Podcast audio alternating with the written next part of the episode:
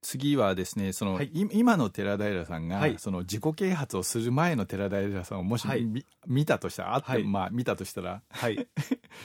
いい今の自分みたいに変われると思いましたやー、その、やる前の自分でしょうね。そうそうそういや、想像はあんまりついてなかったです、つかないよねほとんどの人はやっぱり今みたいになるなんてまさか思ってもいは。ないいっはい。ていう感じ、自分が痩せてるという事実もそうですし。あそうだよね、はい体系的なねそうです。で、お金の面もそうですね。いいはい今のじ寺平さんが当時の自分を見たらどう評価しますこの人いやー、プライドだけが高くてなんか、プライドっていうか根拠のないプライそドうだでよねすね。根拠ないプライドばっか高くて、なんか、うまくいかないのはなんか人のせいにしているところがあるやつでしたよね。はい。い、でそのさっきのその人のせいにしてたからっていうのはどどのタイミングぐらいで変わりました結局これは人のせいじゃなくて、はい自分の実力の結果がはい今の現実を作ってるんだっていう考え方に変わったのいつぐらいですか、たのは本を読んだりとか、あとは施術で、治療で、結果出てない22、3歳ぐらいの頃だと思いますねう。んはい。よくでも変われましたねなんかその現実を見つあの直視するのは怖いじゃないですか怖いですよね。もうか僕もそうだけど完全に井の中の蛙だもん世の中のカードです ね。はい。本当そうです。なんかあの、はなんかの映画だったけど僕は本気を出してないだけだみたいなね、はいはいはいはい、そうですよね。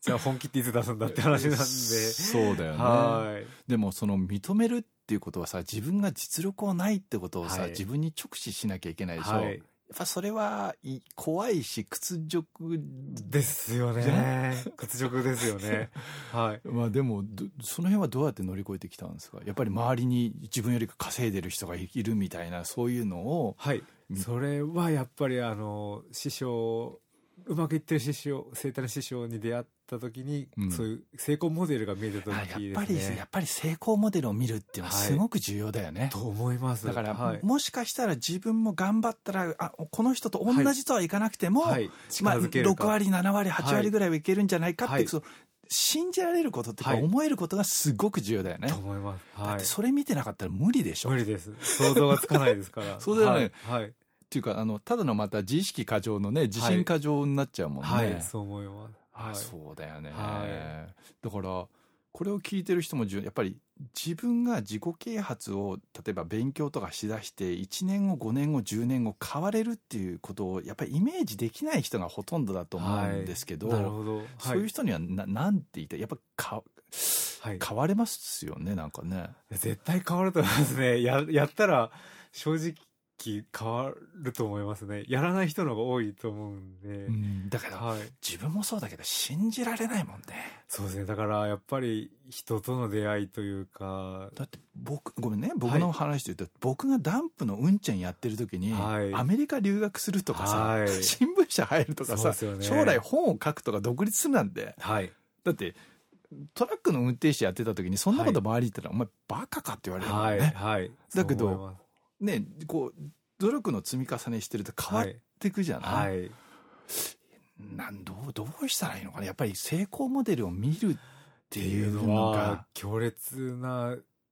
インパクトがあると思うんですよね。そうだよね。で、これ、あその、そのプロセスの過程で、こうはいホームランみたいなことはやってないもんね。もう全部コツコツコツコツってそ感うじでですすよね。ね。コツコツですね。だよね。はい。師匠がコツコツは力なりっていはいう言葉をよく言われ るんで。はい。わかりました。はい。じゃあ続けてなんですけど、はいこのままいっちゃいますけど、はいどうですなんかこういやらしい話社会階級とか身分みたいなやっぱり相当前と比べて上がったと思います、あの、手は嘘ですけど、前の自分に比べると上がってます。はい。相当上がったっしょそうですね。やっぱりななよ要素は何ですかやっぱりお金もあるしはい。あとは自信もあるし、はいはいあと何の要素が大きいですかその僕あの今新しく本を、今度秋に出させてもらう予定の本で、まあ、はい身分制度が世の中にあるよっていう言わせてもらってるんですけど、はい何が大きく変わりましたやっぱりですね、お金っていうのは自分を自信つけさせてくれる要因として大きいんじゃないかなと。第一要因お金じゃおない金だと思います。はい。ねあとは、それこそ治療院をや、年数やっていけてるっていうのも自信になってきますし。うんあとは自分が稼げるっていう、ね、そうですよね。自信がね、はいこれ例えば稼げるっていう、まあ、いやらしい話自信がなくて仮に服綺麗なのかって靴綺麗なのかっても、はい自信持ってってちょっと厳しくない厳しいと思いますね。くる、なんか、無理してきてる感じになっちゃうと思いますよね。うんはい。はい。だからね失礼な話、はいあのその生体院の学校に勤めてた時ははい。やっぱりもう身分的にはどう考えてもね親元じゃなきゃ生活でき成なりい立たないですから、相当低かった低イメーいジと思いますっていうイメージ今思うと、だよねだから本当に200万300万の年収ですのでね、うんはいそうだよね、はいはいそこから比べるとだだからトータルで十何年の間にやっぱり大きく変わった、変わってますよねやっぱりややっぱり継続は力なりで、力入りだと思うんですよね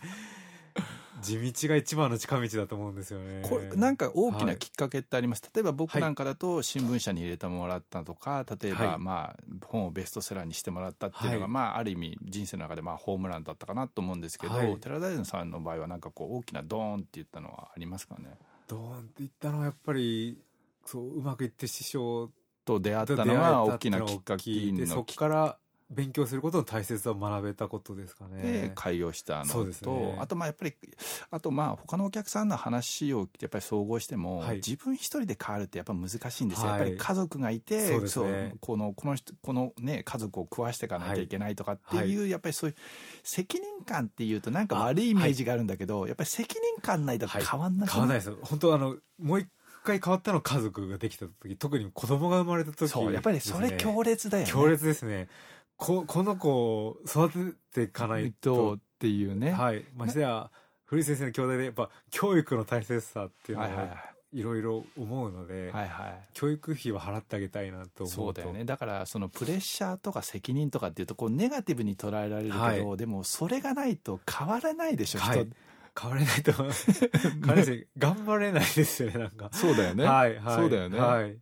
自分一人だったらそこそこで十分だも満足しんちゃいねますもんはい十分だよね、はいだからやっぱりあのなかなか変われないんですっていう人ある意味でやっぱり責任を負ってないっていう言っちゃえば言っちゃえるのかなだって独ね、身で家族いなかったら別にね頑楽張ですからる必要もないもんねそうだと思います、はいやっぱりそういう意味ではやっぱり責任とかやっぱりはいある程度のこのプレッシャーっていうのもはい、変わるためのやっぱりはい起爆剤なんだなると思いますね はい、わかりました。ありがとうございます。